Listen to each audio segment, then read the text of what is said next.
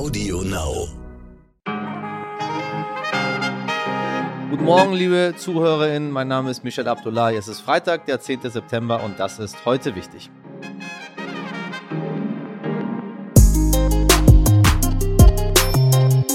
Amazon und faire Arbeitsbedingungen. Der Beziehungsstatus ist mindestens kompliziert. InvestigativreporterInnen vom Team Wallraff haben den Logistikkonzern jetzt monatelang durchleuchtet. Wir hören gleich von einem Reporter, der undercover in zwei Amazon-Logistikzentren gearbeitet hat und der davon berichtet, wie er auf Schritt und Tritt beobachtet worden ist. Außerdem geht es weiter mit unserer Serie Die zweite Reihe. Wir haben vor der Bundestagswahl wieder eine Nachwuchspolitikerin zu Gast, heute Marie-Therese Kaiser von der AfD.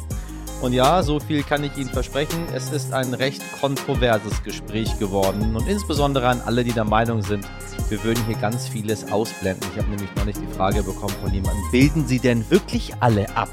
in ihrer Reihe, die zweite Reihe. Ich habe noch nichts von der anderen Seite gehört. Ja, da haben wir sie. Also, wenn ich sage alle, dann meine ich auch alle. Wir bleiben demokratisch.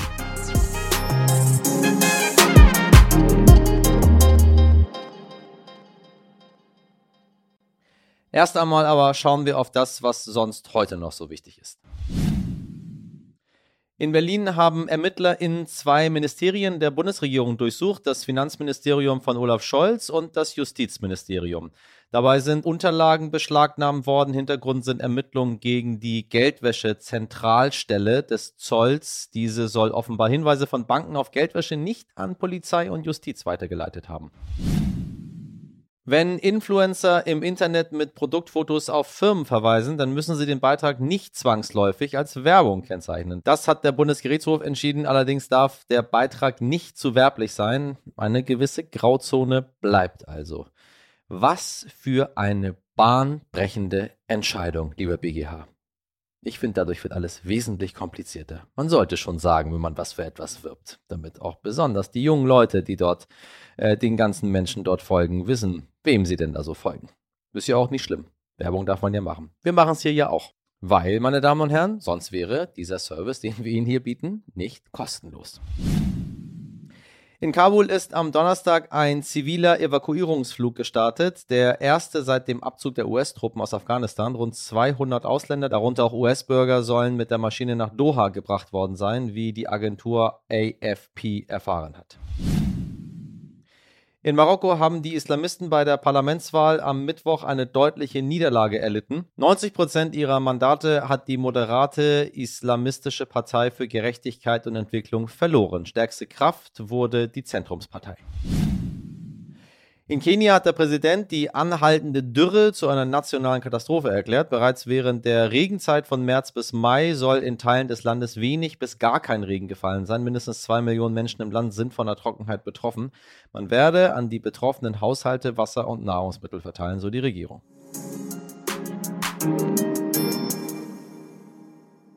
Ja, liebe ZuhörerInnen, heute bestellt und noch am selben Tag geliefert. Damit wirbt Amazon zumindest in bestimmten Regionen und für gewisse Produkte immer schneller bringt der Konzern die Produkte zu seinen KundInnen. Doch wer bezahlt eigentlich für dieses Versprechen und womit?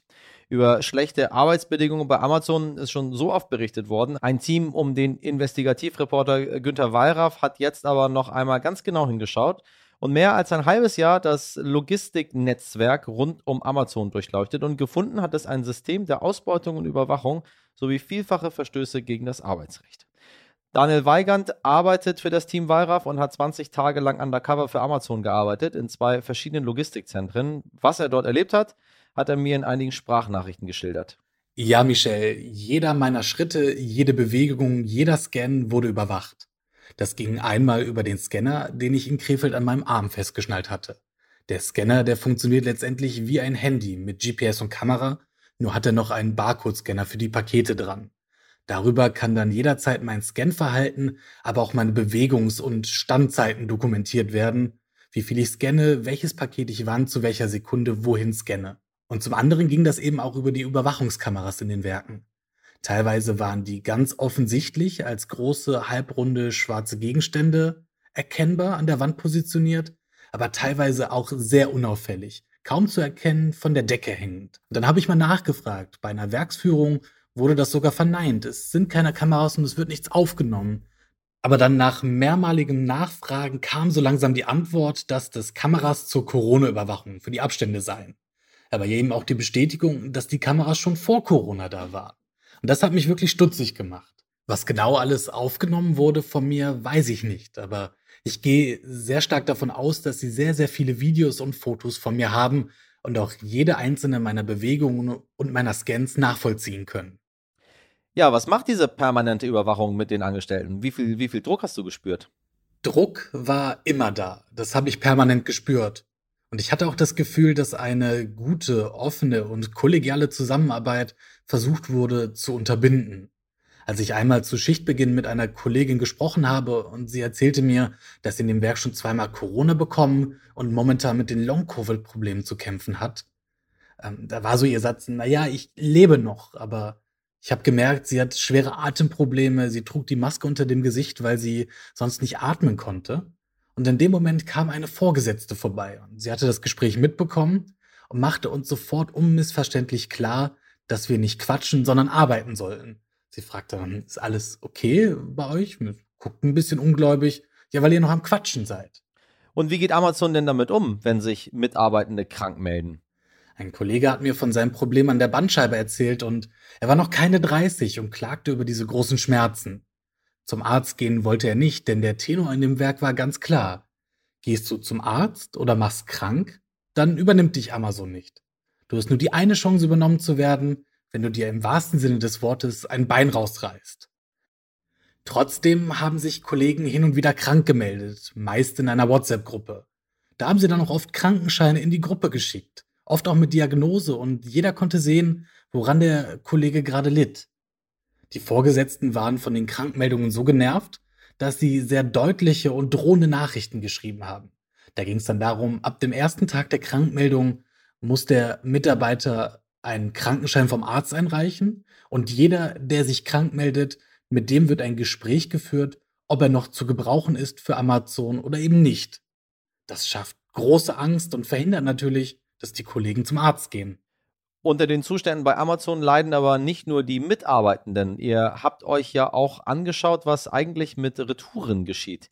Die werden nämlich nicht selten vernichtet, und zwar in Polen. Wie kommt es dazu? Ja, Michel, unsere Informanten in Polen haben uns gesagt, Deutschland ist, was die Retouren angeht, der größte Markt, den wir hier in Polen bedienen. Und da sind alle möglichen Produkte bei, wie etwa Schuhe oder Kleidung oder elektronische Geräte. Die Kunden bestellen manchmal drei Paar Schuhe und behalten nur eins. Und das landet dann bei uns in Polen in der Retourenabteilung und wird zerstört. Aber auch alle anderen möglichen Produkte wie Telefone, Föhne, Tablets oder Haushaltsgeräte können dabei sein. In Deutschland ist das Zerstören von Neuware laut Kreislaufwirtschaftsgesetz illegal. Hier müsste es weiterverkauft oder zumindest recycelt werden. In Polen ist es anders. Da wird einfach nicht so viel kontrolliert, wird uns gesagt. Gespendet werden die Produkte meistens nicht, denn laut Steuerrecht ist Spenden teurer als Vernichten.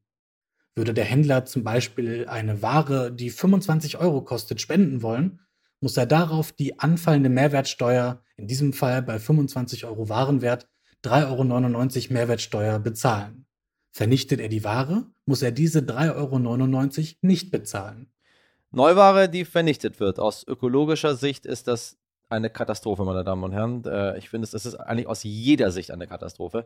Da sollte sich also politisch dringend etwas ändern. Das wäre eine meiner Hauptforderungen auch zur Bundestagswahl, Herrschaften, dass wir nicht Neuware zerstören.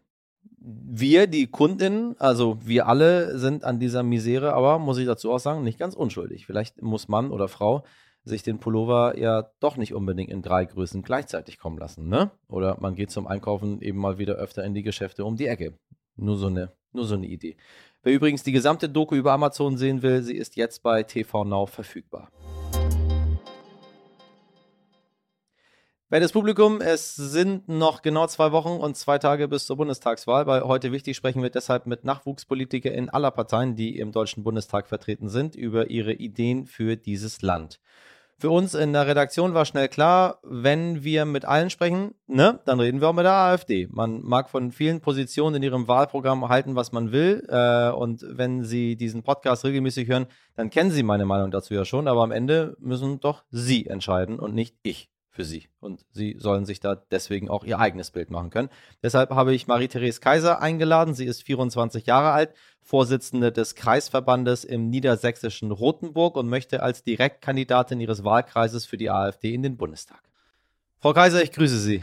Guten Tag, Herr Abdullahi. So, Politikverdrossenheit bei jungen Leuten äh, ist ja nicht so. Sie sind 24 und möchten in den Bundestag. Das ist äh, wie, richtig. Wie empfinden Sie die, wie empfinden Sie die Politikverdrossenheit unter den jungen Leuten? Jetzt, sagen wir mal, aktuell jetzt zur, zur Bundestagswahl.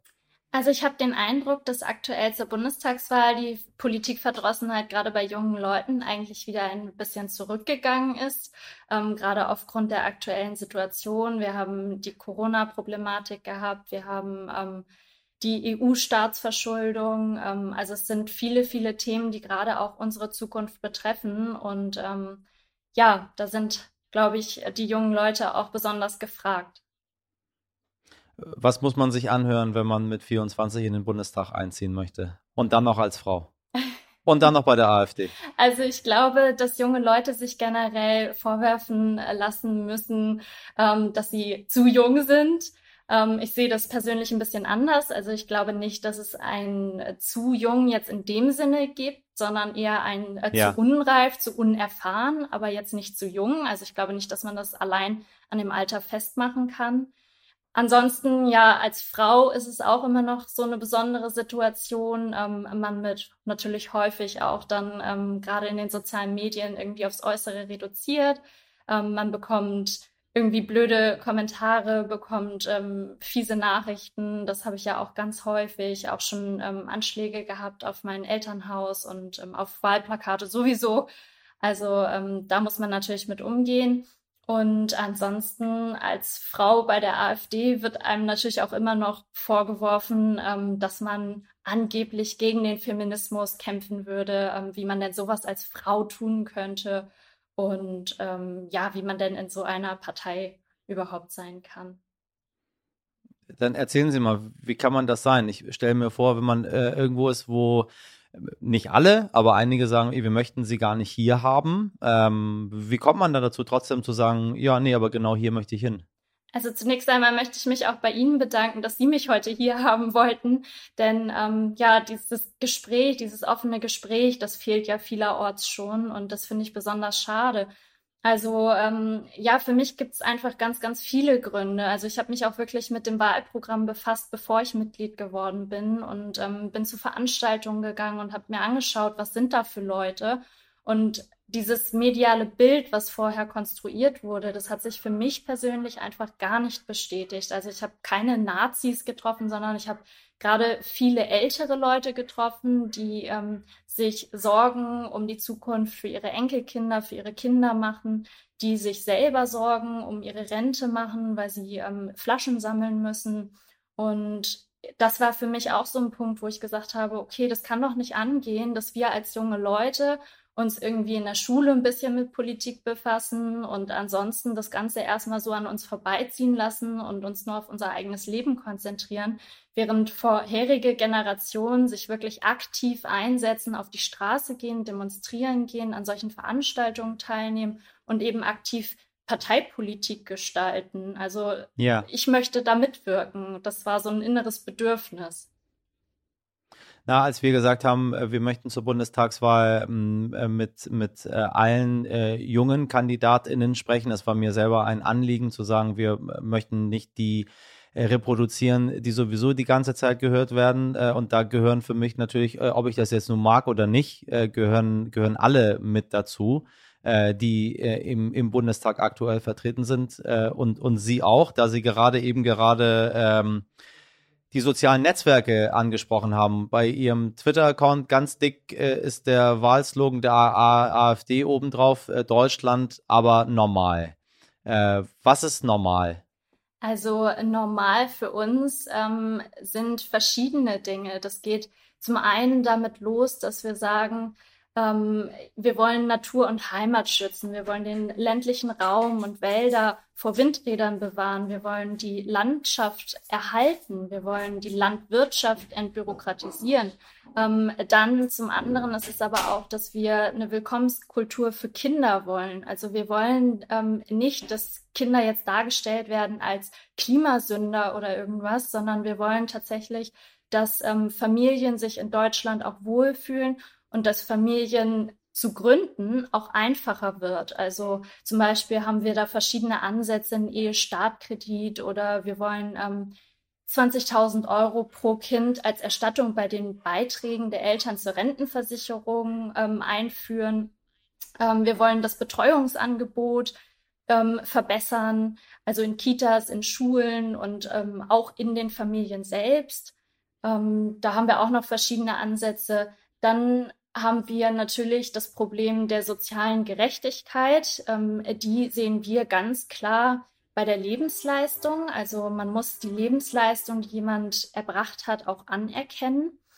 Ähm, natürlich gibt es da Unterschiede. Also Lebensleistung zeigt sich nicht nur durch Arbeit alleine, sondern zum Beispiel eben auch, wenn ich mich zu Hause um Kinder gekümmert habe oder wenn ich ähm, zum Beispiel ein Familienmitglied, das ähm, körperliche Beschwerden hat ähm, selber pflege, dann ist das auch ganz klar eine Lebensleistung. Und da sehen wir eben den sozialen Aspekt, der muss deutlich hervorgehoben werden. Familie besteht aus Vater, Mutter und Kindern. Was sagen wir, äh, was sagen wir homosexuellen Paaren? Haben die, haben die kein Anrecht darauf, eine Familie zu sein? Also homosexuelle Paare, natürlich können die aus emotionaler Sicht auch eine Familie sein. Ähm, aus dem traditionellen Bild und auch so, wie wir es ja steuerrechtlich vorgesehen haben, ähm, erwächst natürlich aus der Familie auch eine Zukunft. Und das heißt, äh, leibliche Kinder und leibliche Kinder können bei homosexuellen Paaren so nicht entstehen. Also da muss man natürlich. Natürlich, sie können ja, sie können ja äh, als Frau können sie ein Kind zur Welt bringen als Mann können sie ja, äh, können sie sich ja eine Leihmutter suchen. Genau, es, fun es funktioniert aber eben nicht zwischen den Paaren selbst, sondern es ist quasi eine dritte Person oder eben ähm, die Medizin dann involviert. Und ähm, das ist bei gleichgeschlechtlichen Paaren so, das ist aber auch manchmal bei ähm, Heteropaaren so, wenn es dann nicht funktioniert. Aber das ist ja auch gar kein Problem. Also in dem Sinne, wir wollen halt dieses traditionelle Familienbild aufrechterhalten und wir finden halt nicht, dass man sich dafür schämen muss. Also ich persönlich finde es schade, wenn ich als junge Frau mich dafür rechtfertigen muss, dass ich in der heutigen Zeit noch Kinder bekommen möchte oder wenn ich mich dafür rechtfertigen muss, dass es für mich völlig in Ordnung wäre, Hausfrau und Mutter zu sein. Wie vielfältig äh, darf Ihrer Meinung nach Deutschland sein? Was ist mit einem Menschen wie mir, wenn ich jetzt beispielsweise, weiß ich nicht, Bundeskanzler werden möchte. Sie sind deutscher Staatsbürger. Ja. Ja, damit ist doch die Frage schon geklärt. Also ich meine, ähm, da haben wir doch gar keine Diskussionsgrundlage. Also das, das freut mich, dass Sie das so sehen. Äh, aber wenn ich mir, ich habe ja auch viele Parteiveranstaltungen der AfD besucht und äh, da muss ich Ihnen leider sagen, ich habe tatsächlich nicht das Gefühl gehabt, dass ich dort äh, willkommen bin, sondern dass es immer heißt, ja, aber äh, Sie passen doch nicht irgendwie in dieses Land. Ich bin ja von meinem Glauben bin ich bin ich Muslim. Kann man kann sich die AfD vorstellen, dass ein Moslem irgendwann Bundeskanzler wird? Also ich denke, die Religion spielt da in erster Linie keine Rolle, sondern es geht erstmal darum, welche Werte sie vertreten, was für ein Mensch sie sind und ähm, wie sie sich verhalten. Also die Charaktereigenschaften spielen die größte Rolle. Und ich meine, Sie sehen es doch auch an unserer Partei. Wir sind total vielfältig. Wir haben Leute mit Migrationshintergrund auch in ähm, aktiven Positionen. Wir haben ähm, homosexuelle Personen in führenden Positionen. Ich meine, schauen Sie sich Frau Dr. Weidel an, die ist selber ähm, in einer lesbischen Beziehung, hat auch Kinder. Das ist ja nun nicht so, als wenn wir diese Leute überhaupt nicht irgendwie fördern würden oder sagen würden, Mensch, ihr habt bei uns keine Chance, sondern jeder, der leistungswillig ist, der eben sich bemühen möchte, der mitarbeiten möchte, der aber auch gleichzeitig unsere Werte so akzeptiert und ja mitträgt und mitfördert, der ist bei uns herzlich willkommen.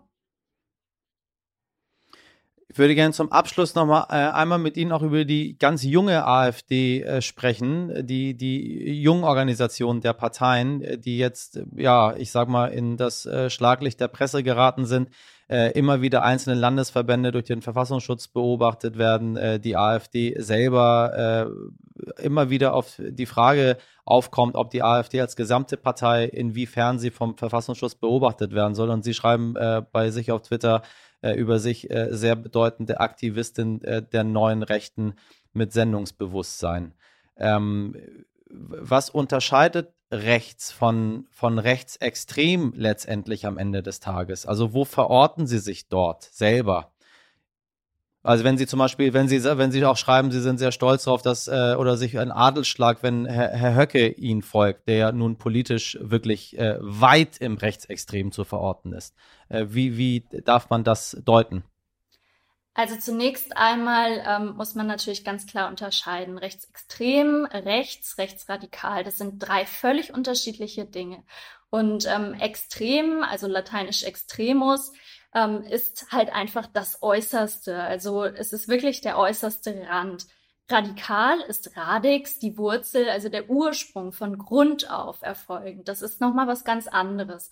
Und ähm, wir müssen einfach sagen, dass Extremismus und auch Radikalismus natürlich politische Ideologien sind. Und Ismen allgemein lehne ich persönlich völlig ab. Also ich sage, dass man nicht ideologische Politik machen kann. Natürlich kann man Ideale haben, aber man sollte nicht auf Basis von Ideologien Politik gestalten. Zum anderen muss ich sagen, ich sehe Herrn Höcke ganz klar nicht als Rechtsextremisten, denn dann wäre er nicht mehr in der Partei und hätte ein Parteiausschlussverfahren bekommen, wie es bei anderen Personen, wie zum Beispiel Herrn Gedeon, auch der Fall war. Wir müssen ganz klar sagen, wir sind als AfD die einzige Partei, die sich permanent distanziert. Ähm, wir haben eine Unvereinbarkeitsliste. Wir prüfen bei den Aufnahmegesprächen genau, wer da zu uns kommt und dass die eben nicht vorher bei der NPD oder sonst irgendwo waren. Und das hat uns bislang aber nichts gebracht, denn sehen Sie, ich werde von Ihnen schon wieder auf dieses Thema angesprochen und ich mache einfach nur ganz normale Politik, rechte Politik. Recht bedeutete mal bürgerlich, das kann man heute vielleicht mit konservativ-liberal, so wie wir es auch im Parteiprogramm stehen haben, gleichsetzen. Also da hat sich auch das Wort leider verändert im öffentlichen Raum. Und ähm, ja, das sehe ich nicht als verwerflich an, sondern rechts ist genauso wie links eine völlig legitime demokratische Strömung. Absolut, ich bin bei Ihnen. Wir brauchen, wir brauchen in jeder Gesellschaft auch äh, immer, immer rechts zu links. Äh, ich bin äh, immer dafür, dass man den Konsens zwischen allem sucht und dann sich in der Mitte am Ende des Tages trifft. Äh, das ist nicht meine Meinung, äh, dass wir über dieses Thema sprechen. Es ist bei der AfD ja so, dass das eine Thematik ist, die immer wieder zur Sprache kommt, äh, wie, wie das bei anderen Parteien andere Themen sind, die man anspricht und fragt, was ist denn dort bei Ihnen los? Und bei Ihnen bin ich jetzt darauf gestoßen, weil Sie einem Account folgen, Madame Europa, die ihren, ihren, ihr, ihr, der Slogan von, von, dieser, von dieser Seite ist, uh, when you're white, there is no upgrade, don't mix. Das heißt, wenn du weiß bist, dann kannst du nicht noch nach oben kommen. Das ist schon das Beste. Vermisch dich nicht mit anderen. Äh, da stolpert man natürlich drüber. Wenn ich sage, ich bin äh, konservativ oder rechts und dann folge ich aber einem, einem Account, der äh, so etwas in seine Titelseite schreibt, dann muss die Frage erlaubt sein, ist man da noch rechts oder ist man da schon sehr, sehr weit, weit rechts bis hin zu rechtsextrem, weil so ein Satz, das ist ein, die absolute pure Menschenverachtung. Äh, was sagen Sie dazu? Also ich folge in den sozialen Medien unheimlich vielen Profilen und nicht jedes Profil, dem ich folge, stimme ich auch 100 Prozent zu. Sie sehen, ich folge zum Beispiel auch einer Annalena Baerbock, ich folge einem Christian Lindner. Ich möchte einfach auch auf dem Laufenden bleiben, was in den sozialen Medien die, passiert. Die, die, die propagieren keine Menschenverachtung. Also äh, als demokratische Partei, die in den Bundestag einziehen möchte, nee, die propagieren muss man ja schon ob man aus Neugier und Kommunismus und auf Basis ja, des Kommunismus gab es mehr Tote als durch den Nationalsozialismus. Ja, aber in, in wie das ist, wird auch immer gerne äh, zitiert, das möchte ich gar nicht kommentieren. Die Menschen menschenverachtende Politik äh, des Nationalsozialismus, äh, die gar nicht zur Debatte steht, im Vergleich zu setzen mit irgendwas anderem. Äh, viele Menschen machen viele schlimme Sachen. Aber man kann, finde ich, man kann schon wirklich Herrn Lindner und Frau Baerbock äh, äh, bei allem Respekt äh, mit dem, was die machen, nicht vorwerfen, dass die Sätze sagen, wie wenn du weiß bist, bist du das Beste, was es gibt, vermische dich nicht mit anderen. Wir sollten gucken, dass wir äh, generell alles, was in die Extreme geht, äh, versuchen zu vermeiden, weil ich glaube, richtig. das führt in einer Gesellschaft nicht dazu, dass wir, ähm, dass wir weiterkommen. Nein, richtig. Das ist ja auch genau das, was ich gesagt habe, dass wir eben Extremismus und ähm, ja, Radikalismus, das sind politische Ideologien. Ne? Ja, politische Ideologien, die aber nicht in die richtige Richtung führen am Ende des Tages und zwar völlig wertfrei. Und ich äh, glaube, da muss man dann doch noch ein bisschen dran arbeiten, äh, wenn man das Bild verändern möchte, dass es nicht so wirkt, als äh, wären dort einige wirklich sehr auf dem äh, extremen Level unterwegs. Das ist ja, ist ja, das ist nicht, nicht meine, meine private Meinung, sondern das, was ja tagtäglich äh, leider immer wieder äh, suggeriert wird. Hm. Also zum Beispiel, was Sie vorhin zitiert haben aus meinem eigenen Profil, das da drin steht, ähm, Aktivistin der neuen Rechten und äh, Sendungsbewusstsein. Das habe ich ja auch suffisanterweise dort reingeschrieben, denn das ist ein Zitat, wenn Sie es richtig gelesen haben, ähm, vom Aktionsbündnis gegen Rassismus in Rothenburg. Und dieses Aktionsbündnis hat zum Beispiel auch schon aktiv dazu aufgerufen, eben gegen mich vorzugehen. Und direkt im Anschluss an zwei Zeitungsartikel mit diesem Aktionsbündnis wurde mein Elternhaus beschmiert. Also ähm, das ist auch eine Form von Extremismus, den ich ablehne.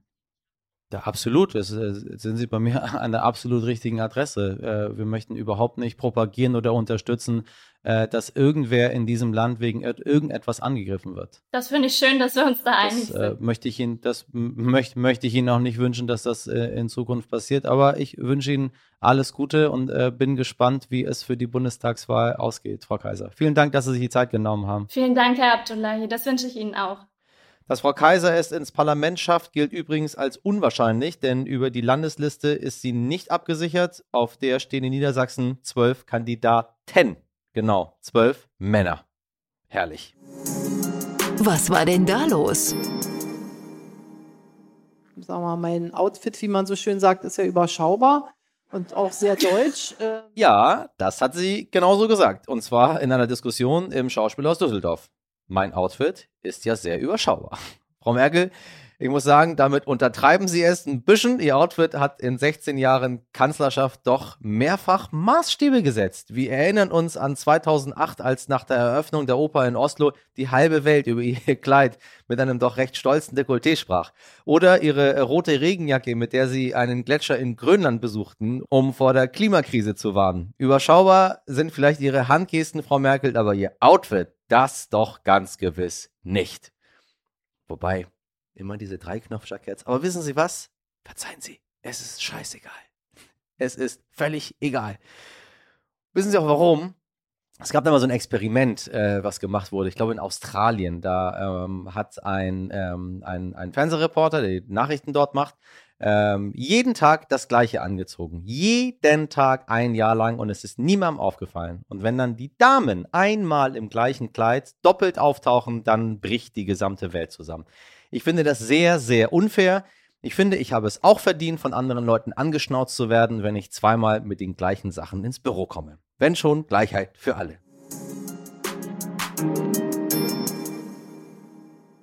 Und damit verabschiede ich mich für heute von Ihnen. Schreiben Sie mir gerne eine Mail, meine Damen und Herren, wenn Sie etwas auf dem Herzen haben. Heute wichtig at stern.de. Ähm, verzeihen Sie, dass ich nicht auf alle Nachrichten immer antworte. Es kommt teilweise so viel rein, aber äh, wir lesen sie, ich lese sie, äh, wir freuen uns, Mama, ärgere ich mich. Aber das gehört ja dazu. Ne? Wir sind ja eine Demokratie und da können wir alle miteinander vernünftig und sachlich uns unterhalten. Also schreiben Sie mir immer gerne.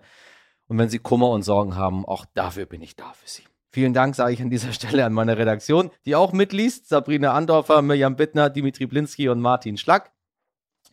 Für die Produktion dieser Folge war Alexandra Zebisch zuständig. Äh, mich können Sie am Montag ab 5 Uhr wieder hören und bis dahin abonnieren Sie uns, teilen Sie uns, erzählen Sie Freunden, Freundinnen und Familie, egal wen Sie kennen, dem Busfahrer von uns.